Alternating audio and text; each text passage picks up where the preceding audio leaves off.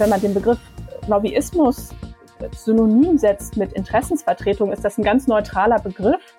Und in diesem Sinne ist Lobbyismus oder Interessensvertretung auch absolut notwendig für die Demokratie. Es ist wichtig, dass sich eine einzelne Politikerin mit verschiedenen gesellschaftlichen Gruppen auseinandersetzt, ähm, damit sie nicht im stillen Kämmerlein ihre Entscheidung trifft. Und ja, in dieser Form ist Lobbyismus absolut notwendig für die Demokratie. Aber es gibt natürlich einen Grund, dass dieser Begriff so negativ besetzt ist.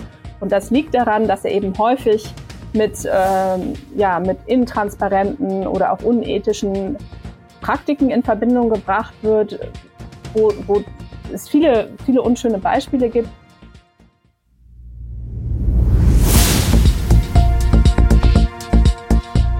Zeit für Politik, der Podcast der Bayerischen Landeszentrale für politische Bildungsarbeit.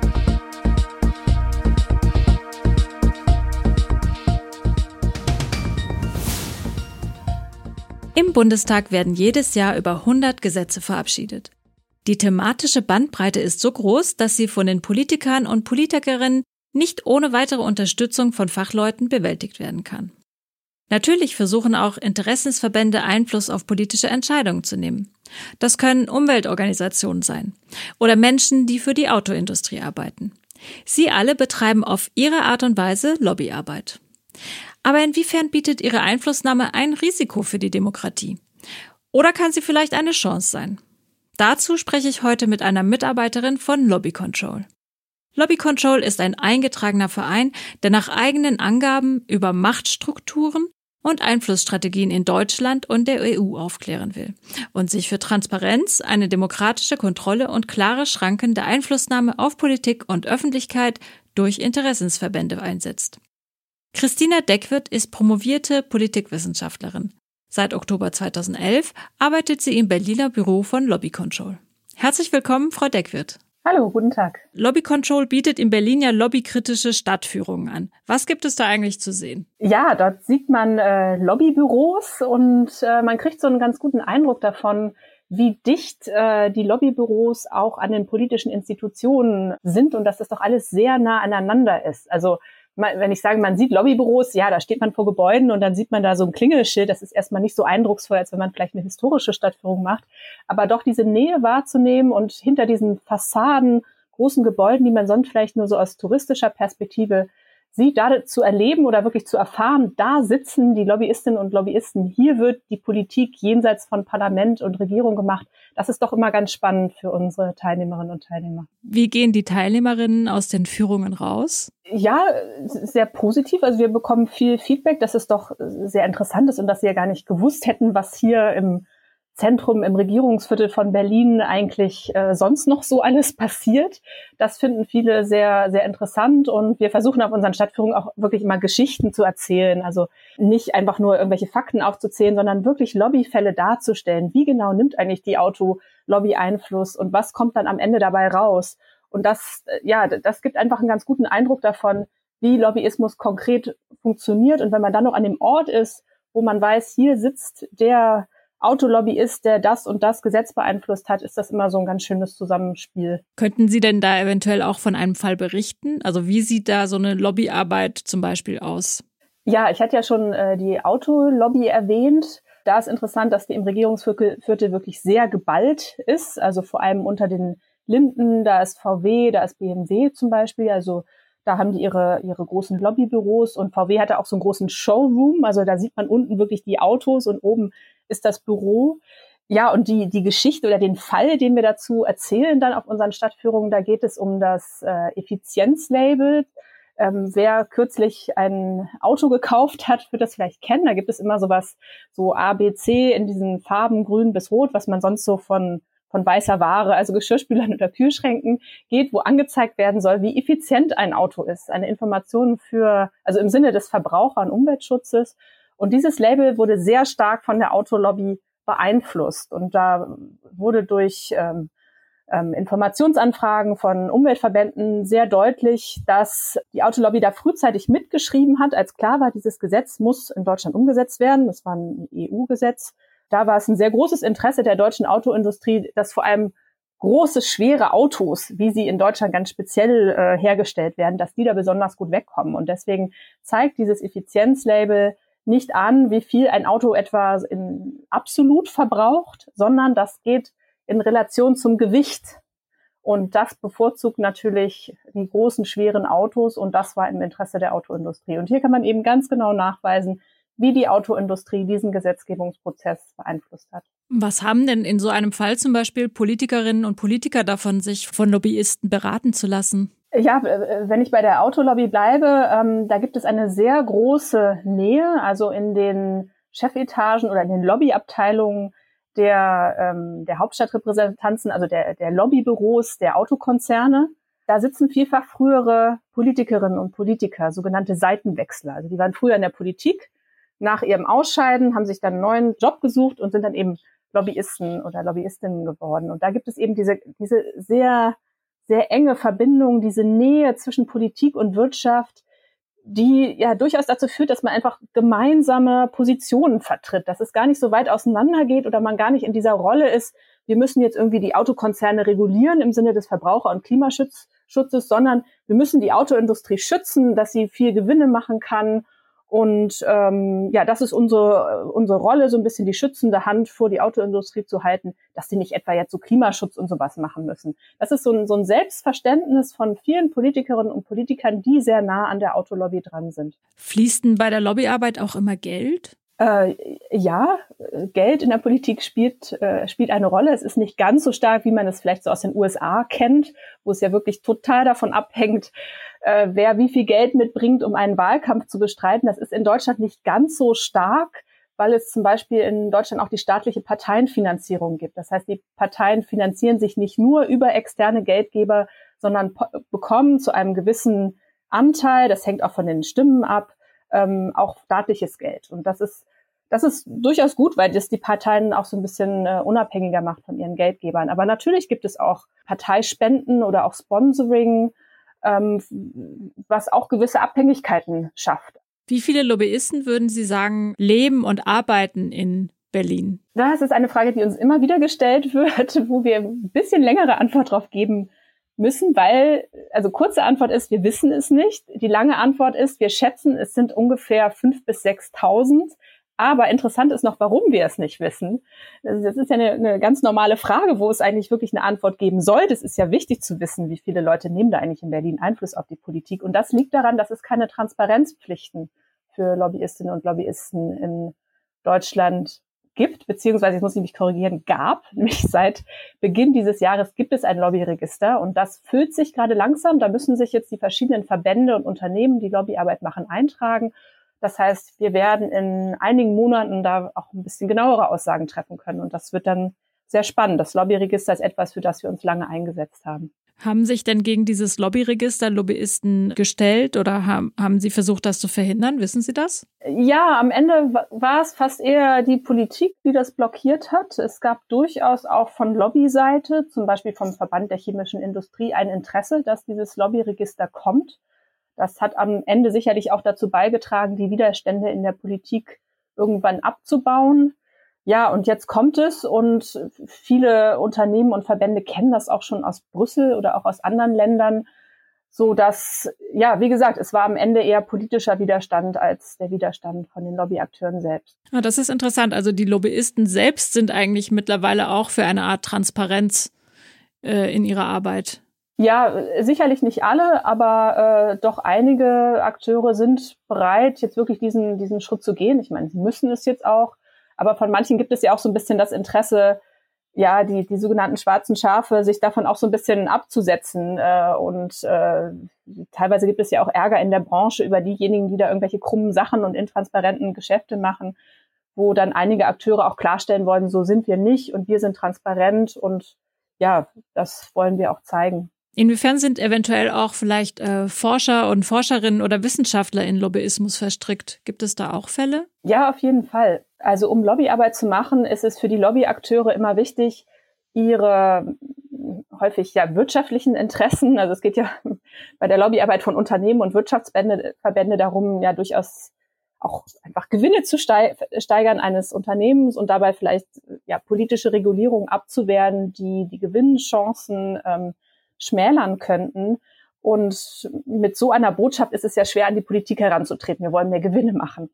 Ähm, und deswegen werden die Lobbyargumente immer so verpackt ganz gerne, sodass die, ja, die Einzelinteressen als Allgemeininteressen dargestellt werden. Und weil das den Lobbyakteuren selbst vielleicht nicht immer geglaubt wird, braucht es Dritte, die sagen, ja, das stimmt, ihr habt recht.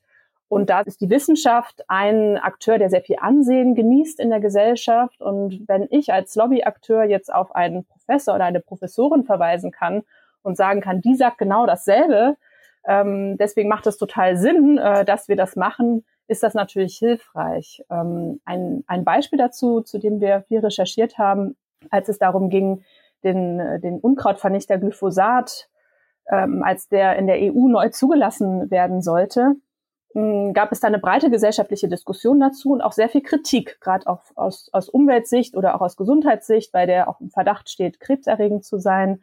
Und da hat der Hersteller des, äh, dieses Mittels auch Aufträge vergeben an einen Wissenschaftler, der dann ja sehr gefällige Studien erstellt hat, wo dann aber auch gar nicht klar war, dass das von Monsanto finanziert wurde. Das ist dann später erst rausbekommen. Das haben wir dann recherchiert.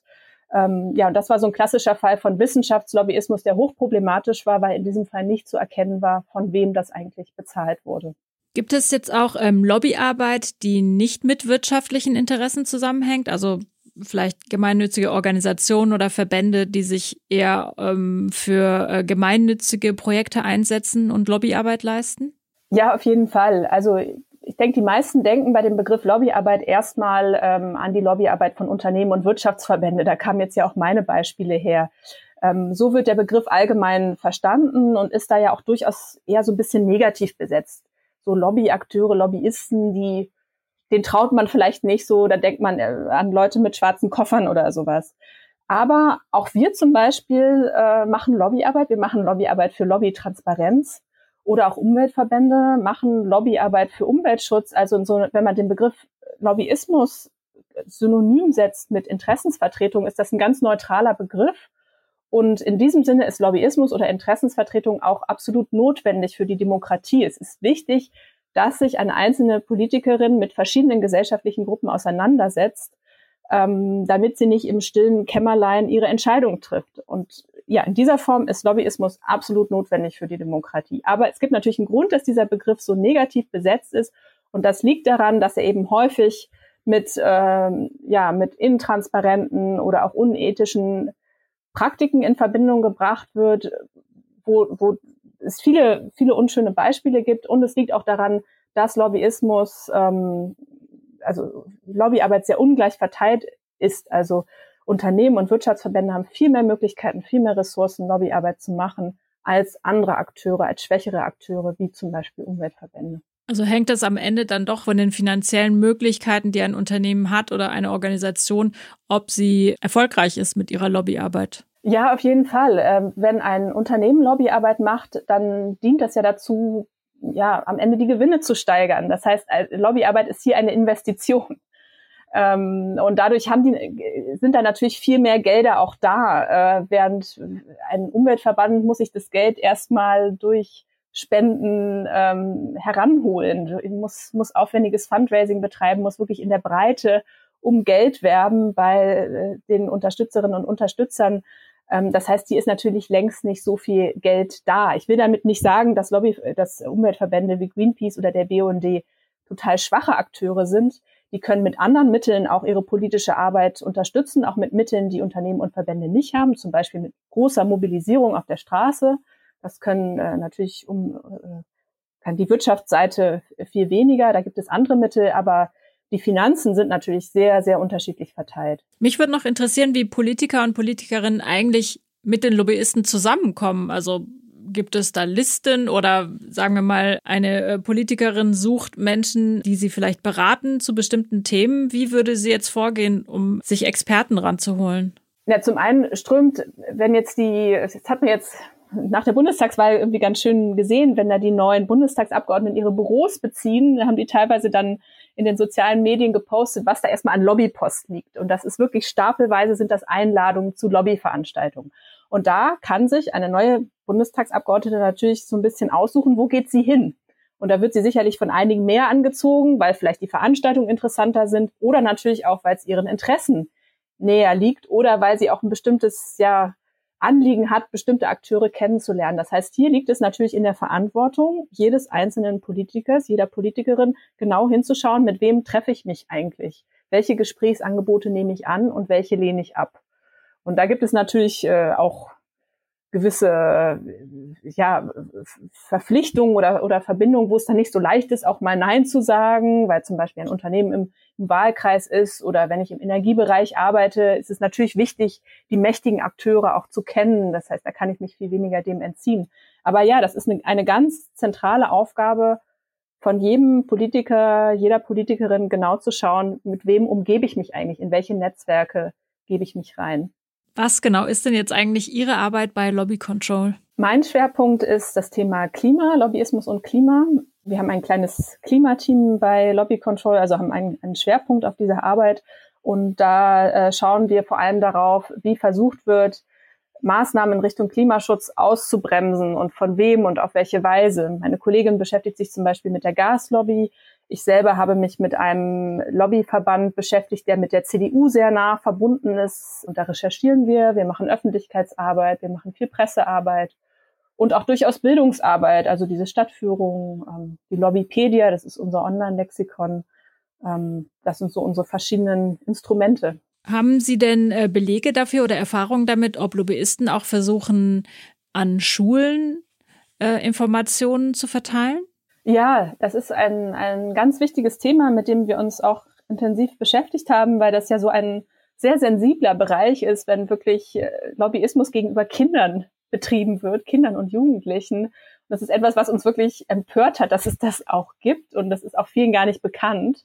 Ähm, das ist auf unseren Stadtführungen, wo wir viel mit Schulklassen zu tun haben, auch immer ein großes Thema. Also es ist tatsächlich so, dass sehr viele Unternehmen, ja, kann sagen, die meisten großen Unternehmen auch Schulmaterialien produzieren, ähm, die sie online zur Verfügung stellen, wo nicht immer ersichtlich ist, von wem die eigentlich kommen. Also wenn zum Beispiel ein Lehrer in Eile ist und mal schnell noch abends was raussuchen muss, vielleicht sogar auch fachfremd unterrichtet, dann kann das schon mal äh, passieren, dass er dann auf so einer Webseite landet und gar nicht weiß, wer dieses Material eigentlich produziert hat. Und die sind natürlich auch nicht doof gemacht. Da, da steht dann nicht ganz platt drauf, ähm, wenn das von RWE kommt, äh, es ist total wichtig, da die Dörfer abzubaggern, sondern das wird ein bisschen subtiler gemacht. Also es gibt von RWE Unterrichtsmaterial, was das Thema Tagebau behandelt. Und da gibt es dann zum Beispiel einen Bericht von einer ähm, Bewohnerin, einer Jugendlichen, die in so einem Dorf wohnt, was abgebaggert wird. Und die sagt dann schon, also so ein Text, so wie so, so ein Interview, die sagt dann schon, ja, sie findet es traurig, dass sie jetzt umziehen müssen.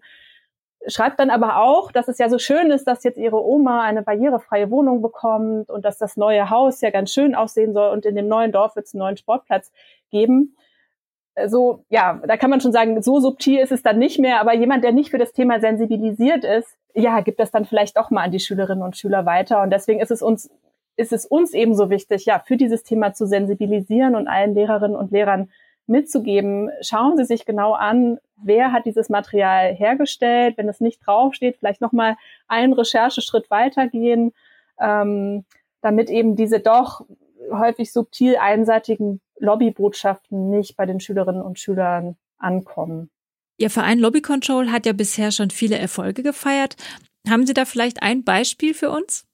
Ja, gerade im Bereich Lobbyismus an Schulen haben wir vor einigen Jahren zum Thema Exxon äh, gearbeitet. Exxon, ein einer der weltgrößten ähm, Erdöl- und Erdgaskonzerne, ein amerikanischer Konzern, der in Deutschland auch ähm, nach Erdgas bohrt, auch mit der Methode des Frackings. Das ist eine sehr umstrittene, weil durchaus gefährliche Methode.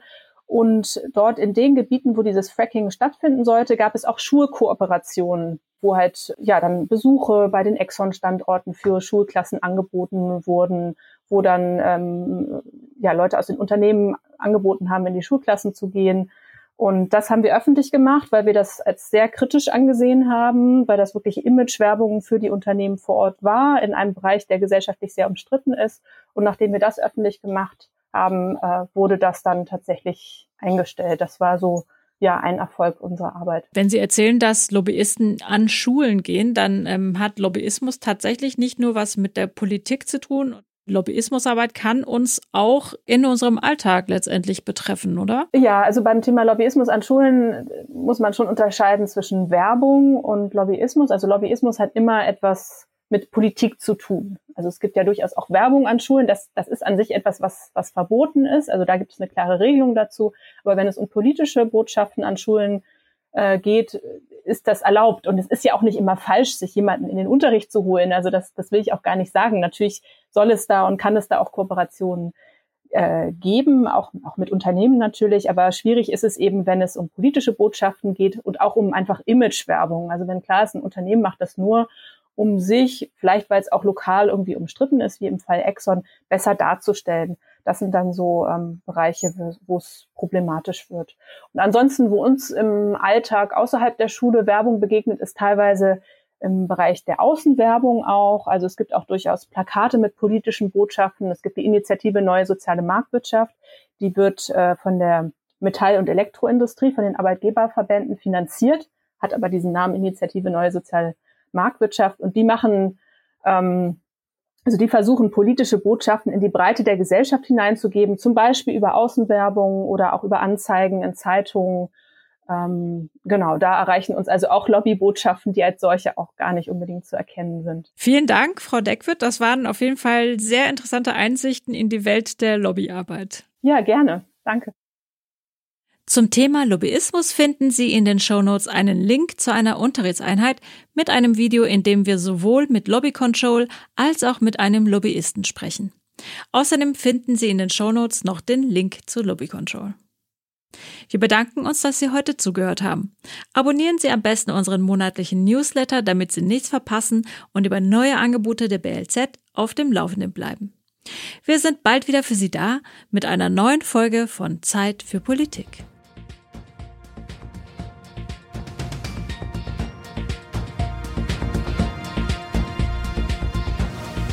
Für mehr Informationen und Tipps besuchen Sie uns auf www.blz.bayern.de.